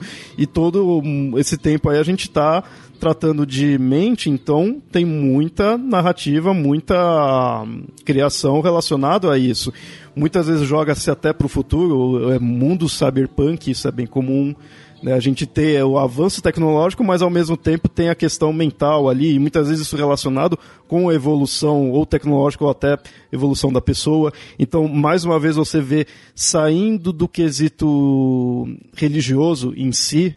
Você não precisa ter uma história nada religiosa, nada mística, mas consegue ter um, um, algo mental ali, um poder mental. Né? E isso a gente tem inúmeras obras. Mas isso né? é herdeiro do pensamento religioso, porque no pensamento religioso antigo a gente tinha algo chamado de milagre. O que antes era o milagre, hoje são os poderes mentais, esse daí que você, que você listou. Mas, por exemplo, assim, qual que é o poder do Gandalf no Senhor dos Anéis? O dele seria algo mágico. Por exemplo, assim, ele, ele é obviamente o poder dele que aparece tanto nos. Você vai ver o filme quanto nas. Na, no, nos livros, né? Ele está muito mais atrelado a um conhecimento do mundo, né? Tanto é que ele, ele, traz a pólvora, conhece a pólvora, como é, conhece as, as histórias dos povos e assim por diante. A questão de uma certa precognição também, que ele sabe mais ou menos como que vai, o que, que vai acontecer, né? Que nem é demonstrado indiretamente através de vários episódios, assim. E ao mesmo tempo o poder sobre o fogo, né? E ao mesmo tempo ele é amigo das águias, né? Que também representa o pensamento. Né? Ele, ele, ele pega lá o Deus Ex Machina final assim e chama as águias para resgatar o Frodo e o Sam. Você tem um tipo de poder mental, tem um pouco, não tão diretamente que nem alguns algumas narrativas que nem você falou da questão ciber, da cyberpunk, ficção científica de maneira geral, mas você já tem, né, controlado eu, eu acho interessante o exemplo dele, porque são poderes que você pode interpretar como sendo parecidos com em outros lugares, né? Pirocinese, telepatia, assim sucessivamente, mas atrelado também a um certo conhecimento do mundo. Né? Por isso que ele é um mago, né? E e, e, as, e a figura do mago, ela está sempre muito relacionada ao conhecimento, como a um sábio, né? Um, um sábio seria análogo à figura do cientista hoje em dia. Não seria muito diferente disso, não. Foi interessante você ter posto o Gandalf com esses, com esses poderes, que, que eles falou, dá pra ver a analogia que se tem. Muitas vezes o resultado seria até o mesmo, seria bem semelhante, só que você não vê muito com a, a definição dessas palavras. Assim, você não vê, é, você não veria tanto um, algo de fantasia medieval nesse ponto, mesmo assim, pessoa teria poderes ali, mas não necessariamente você falar que ela é telecinética ou telepata. É, é mais comum que você coloque que ela consegue ler a mente de outros, que ela consegue é, movimentar objetos, do que com a palavra em si a palavra acaba sendo forte nesse, nesse sentido. Se você colocar algo futurista ou ficção científica, você falar, ah, é telepata. Pronto, você já meio que explicou. Né? Então, o efeito muitas vezes pode ser até o mesmo mas é, é ligado a esse que mais futurístico né, ali. Claro que aí vai da narrativa. Né? É que, é que se for prestar atenção, o jeito que eles constroem a narrativa, mostrar que a pessoa é telepata, em geral ela lê os pensamentos como alguma coisa mais abstrata também. Se for ver assim, o jeito que eles usam para exprimir essa telepatia, essa telepatia, ela se dá ou como uma maneira da pessoa resgatar memórias, né? E essas memórias aparecem sempre em flashes ou imagens, por exemplo né? Ou ler o pensamento imediato que ela se dá de maneira simples, é, de maneira apenas que abstrata. Você lê o que ela pensa como se fosse o que ela está falando ou pensando como se fosse uma coisa linear, por limitações mesmo do, do tipo de narrativa, né? Até porque quando a gente pensa, a gente não pensa só em palavras. É, você tem uma série de imagens, uma série de sentidos, uma série de lembranças que vem junto com a, conforme a gente vai encadeando o pensamento. Né? Se a gente vai falar de um teórico ou de um filme, a gente vai pensando não só de uma maneira abstrata a respeito daquilo que a gente está lembrando, mas às vezes de trechos ou até de conceitos relacionados àquilo que a gente está lembrando, por exemplo. Né? Então, é um, às vezes é uma limitação da própria narrativa. E que tem a ver, né, e vem até atrelado também a questão não só da mente, né, mas também essa ideia de que exista um potencial latente da mente em poder agir sobre a realidade também, né? Acho que é interessante lembrar isso também. É que negócio, isso a gente tá na ficção científica, mas como a gente. Na, na ficção, né, em geral, mas como a gente mostrou anteriormente, religiões utilizam isso, crenças utilizam isso, né? Então. Eu, eu acho que principalmente porque isso acaba tendo um quê científico, entre aspas, né? Tem aquele, aquela vestimenta científica. Então, uma religião que queira ter uma vestimenta assim, dá para se utilizar de boa. Enquanto que nas narrativas você põe nas narrativas também científicas. Eu gosto de pensar muito na terceira lei de Clarke nessa hora. A terceira lei de Clarke diz que qualquer tecnologia suficientemente avançada é indistinguível da magia. Né? Porque muitas vezes o que esses poderes mentais fazem é transformar em tecnologia ou em conhecimento científico, seja por questão genética, nuclear, um desenvolvimento avançado do cérebro que só naturalmente funciona 10%, então escondido nos outros 90% está lá esse poder. Enfim, qualquer coisa que você queira colocar aí. É, algo que antes era atribuído à magia, agora você está atribuindo a isso. Né? Daí você inventa a explicação científica, pseudocientífica, ficcional que você quiser para poder justificar. Isso pode até, muitas vezes, você falar, aquela pessoa lá atrás, no passado, que, que, sei lá, fez algum milagre, algum santo ali, quem garante que, na verdade, não é que é um milagre, não é que era o poder divino, na verdade, ela, sei lá, usava mais do cérebro dela, então ela tinha certos poderes. Ou seja, você está trocando uma, uma narrativa por outra, né? Por uma outra que tem uma vestimenta científica, não que seja né, científica, mas tem uma vestimenta. É completamente falsa essa história que a gente só usa 10% do cérebro é. Mas que se torna realidade, que essa é interessante, o pessoal acredita nisso e age de conforme, né? Por isso que é interessante o pessoal que hoje em dia é religioso se quando eles se valem assim, ah não, mas porque cientistas quânticos, né, geralmente é sempre quântico por algum motivo, descobriram tal e tal coisa, você já fica com o pé atrás sabendo que é besteira. Porque em geral é isso, o pessoal tenta dar uma roupagem científica, porque o modo específico da gente ver o mundo é através disso, a ciência como verdade, né? Bom, Pablo, então o que você teria mais a dizer aí sobre essa questão de mente, de poder de, da mente? Então, assim, é, eu gosto de, de pensar de uma forma pragmática, até mesmo da, com relação à, à, psicologia e aquilo que eu, que eu trabalho, que mente a gente pode utilizar como uma figura de linguagem mesmo, seja ela uma metáfora, seja um conceito, que, que quer dizer, para poder descrever uma forma de compreensão de uma parte daquilo que a gente vai trabalhar. Porque se a gente está falando especificamente de, um, de um processo de pensamento, de um processo de aprendizagem, de, de algo que é mais abstrato ou imaterial, a gente acaba chamando isso de mente, mas é uma, uma questão mais é, de, de, de, nomenclatura e não que de fato exista algo lá que fique que, que aconteça isso, né? Como acontece, por exemplo, quando a gente fala de doença mental, né? ou seja, a, minha mente está doente, que é diferente do corpo. O corpo está saudável, mas a mente está doente. Né? O que, que isso quer dizer? Né? A gente está dando uma substancialidade para isso.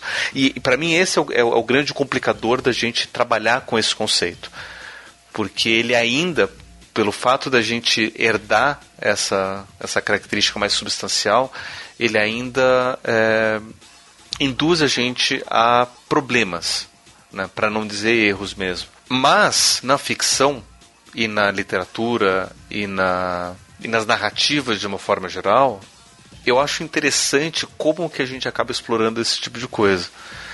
Né, porque a gente pode ou ir para o lado mais é, metafísico e dizer que a mente é uma entidade metafísica que vai agir sobre a matéria de uma forma que a gente desconhece, né? E aí então a gente tem essa, essa relação da mente sobre a matéria e daí todos esses poderes e funciona do jeito que você quiser, né? ou seja, como se fosse um herdeiro dos milagres, mas com uma roupagem mais, mais científica. Ou então a gente pode tentar é, ir para o campo mesmo da, da, da ficção especulativa e imaginar quais caminhos são possíveis que justifiquem esse tipo de coisa. Né? Ou seja, como muita, muita coisa que já aconteceu no passado, né, dentro da ficção, abriu espaço para novas descobertas ou novas construções, a gente pode também pensar a mesma coisa. E algumas histórias de ficção científica abrem campo para isso. Né? Eu fico pensando aqui, por exemplo, a Jornada nas Estrelas, que já abriu espaço para um monte de coisa de, de, de, de, tecnologia e até teletransporte, a gente está tentando descobrir, por conta dessas ideias que foram inauguradas na série mas que a, a, a série também traz é, muito a questão da telepatia e de poderes mentais. Né? Tanto é que eles existem algumas espécies ou raças que é, de, de, humanoides que são telepatas e eles dão umas, umas explicações ali interessantes. Né? Por exemplo, na série Nova Geração tem uma personagem que é que é que é do elenco principal, que ela é da, da espécie betazoide, que eles são telepatas. No caso, ela é meia betazoide, meio humana, então ela não tem a telepatia completa, ela é mais empata, ela só percebe os sentimentos e emoções gerais, não consegue perceber os pensamentos propriamente dito, né? não consegue se comunicar telepaticamente. Né? E aqui é interessante porque já nessa descrição já coloca, né, tipo, o pensamento como algo mais complexo do que o próprio sentimento. Mas eles é, descrevem que no cérebro dos betazoides existe um lóbulo específico para esse tipo de, de, de, trabalho. Existe inclusive um neurotransmissor específico que eles chamam, acho que de psilocina, uma coisa assim, que estaria responsável por isso. Né? Então eles criam essas, essas explicações. Né? E talvez o, o, o telepata mais, mais famoso da série, que as pessoas não sabem direito o que é um telepata, é que é o próprio Spock, que é um vulcano. E é interessante que a telepatia dos vulcanos funciona a partir do toque. A pessoa precisa encostar na outra pessoa para poder ler os pensamentos ou até mesmo desligar o sistema nervoso da pessoa com aquele famoso toque vulcano. Né? Mas são explicações que eles acabam encontrando para poder justificar esse tipo de coisa. Né? O, o Sense8 é outro, bem interessante, que eles dizem que os Sense8, no caso, é, seria uma outra espécie que evolutivamente desenvolve esse tipo de ligação mental. Né? Ou seja, seria uma, uma espécie gêmea ou irmã dos, do, do Homo sapiens normal que não tem essa ligação mental, que esse sim teria essa ligação mental. E, e aí, de novo, colocando através da genética, da evolução, de questões científicas, o que, que seria isso? Eles não explicam exatamente como funciona, quais são os processos, o que, que faz, essa, cria essa ligação, mas eles utilizam dessas, dessas uh, uh, explicações para isso. Né? Eu estava lembrando de um filme do Johnny Depp, que agora eu não me lembro o nome, acho que é Transcendência, que ele vai tratar bem dessa ideia do que hoje a gente chama de é, singularidade, que é uma, uma especulação que, enfim, que dizem que a tecnologia vai chegar a um ponto que a gente vai poder transportar nossa mente e a consciência para um computador. E tem gente que fala isso né, dizendo que é sério, né, e, e, e, que é, vai ser possível a gente fazer isso, e que, de novo, é esse tipo de, de, de pensamento que eu acho complicado a gente concluir se a gente usa o termo mente como se fosse algo substancial que a gente pudesse tirar de um lugar e colocar em outro. É como se fosse, fizesse um transplante de rim, né? tiro o rim do meu corpo e coloco no outro. Eu também posso pegar minha mente de um corpo e colocar no outro. Né? Não é a mesma coisa. E a gente utiliza na nossa linguagem é, a, o termo mente como se fosse análogo a isso. Né? E não é a mesma coisa. Então é, é complicado. E, e o transcendência ele trata isso né, de, de, uma forma é, mostrando isso. Né? O cara desenvolve um, um, uma forma de fazer isso. Né? E aí o filme trata dessa, dessa questão de uma forma bem, bem interessante. Que no final eu, eu fico pensando que se for possível de fato fazer isso, né, o que está sendo de fato transportado? É, o que, que é essa identidade? O que, que é essa consciência?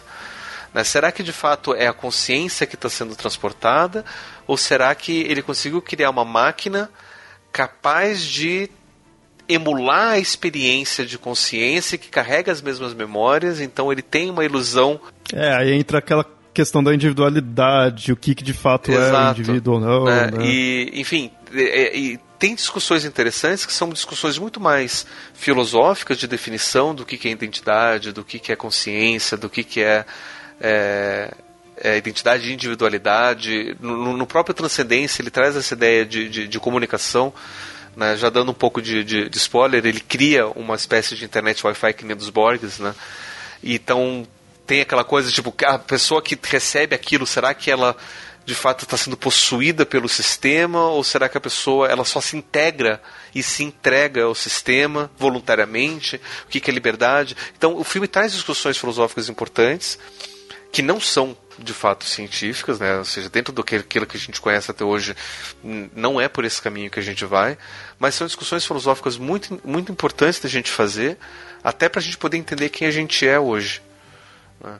E eu acho que, que a ficção, nesse sentido, é, se a gente conseguir traduzir tudo isso que antes era dado para os milagres, que era dado para os espíritos, para as divindades, conseguir traduzir para essas questões mais, mais científicas e mentais pode ser usado para discussões muito importantes né, é, sobre tudo isso. Né? Por exemplo, eu é, tenho uma, uma hipótese filosófica, não é nem uma hipótese científica, de que boa parte daquilo que a gente chama de, de sofrimento mental não é nem um sofrimento mental, é simplesmente um sofrimento que a gente tem pela percepção de que a gente funciona diferente do resto das pessoas. Então, se a gente conseguir trabalhar isso de uma forma na, na literatura, na, na, ficção, a gente consegue expandir esse tipo de, de discussão, explorar, ver as possibilidades ou não. Né?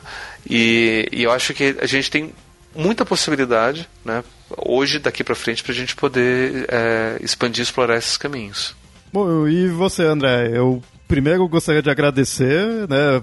Valeu por aceitar o convite aí. Você acrescentou bastante aí, porque é, a gente tem o Pablo aí como psicólogo, então os episódios já começam, já ficam longos aí por causa dele. Então dois Fica mais longo ainda. Mais ainda, isso é bom. Então agora é sua vez aí. Pode fazer suas considerações finais. Se tiver algum jabá, quiser que algum, como as, os ouvintes podem te encontrar, se você quiser ser encontrado, né? Não sei, fica à vontade. Ah, eu que agradeço aí o convite. Acho interessante falar sobre essas coisas. Até porque eu também gosto muito de dessas questões de ficção, narrativa também, então é um jeito de a gente pensar um pouco sobre coisas que a gente não pensa quando está lendo um livro, vendo um filme, por exemplo. E que acho talvez consideração é até vai em paralelo que o Pablo fala, assim, tem coisas interessantes né, nos produtos culturais que a gente consome, mas acho que talvez é, hoje em dia o pessoal às vezes quer, não, não vai na direção desses produtos como maneira de você começar um questionamento ou, que, ou procurar alguma coisa, né? Mas, faz, mas procura ou tem, tira conclusões que, que acabam sendo. Ah, confunde filme com documentário. Eu acho interessante porque, de um lado, dá, dá maneiras de você pensar o que a gente pode entender sobre mente, por exemplo, né? E às vezes até algumas narrativas são metáforas para isso, né? Não como é, documentários, que o pessoal acha que é, mas como modos de expressar certas realidades num contexto às vezes diferente que é o único jeito que você tem como contar algumas, algumas coisas, né? E que é mais ou menos por aí, assim, de, de você ter essas, essas narrativas e essa visão. O que eu acho interessante é que essa visão sobre a mente essa concepção mágica, assim, ela continua muito viva, né? Tanto na noção popular da definição da mente como substância, que a gente discutiu longamente aqui, quanto na, na, naquilo que eu acho que é sempre uma consistência muito grande quando a, os poderes mentais ou associados a poderes mentais aparecem em diversos estilos de narrativa de ficção. Né? Então, é isso. Se alguém quiser me entrar em contato, acho que eu, vou, eu posso deixar meu e-mail, né? Inscrito, que é um e-mail mais comprido e tal, mas que, que fique à vontade, qualquer, né? qualquer dúvida, qualquer manifestação. Não necessariamente ameaça de morte, assim, eu não, não, não gosto da ideia. Mas o resto pode mandar. Não, se preocupa, não. a, a, gente já foi mais polêmico em outros episódios e não, ninguém recebeu nenhuma ameaça, então por enquanto. Ah, então tá tranquilo. Tá de boa. Não, beleza, então. Então tranquilo. Ok. Então, muito obrigado.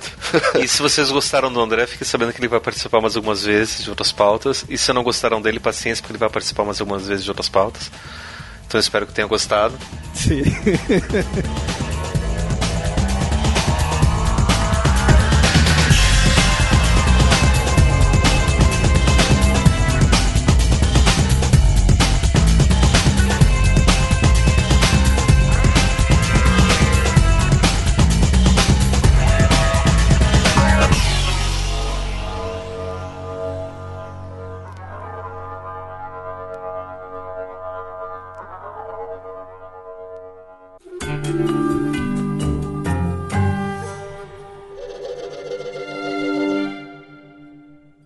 Muito bem, ouvintes, espero que tenham gostado do episódio. Se tiverem algo a acrescentar, comentem aí no site ou mandem e-mails para contato@mitografias.com.br e nos sigam nas redes sociais, mitografias ou arroba papo lendário no Twitter.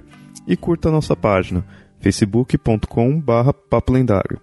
Apoiem o Mitografias pelo Padrim, padrim.com.br barra mitografias. Seu apoio é muito importante e é o que nos ajuda a manter o site e o podcast e até mais.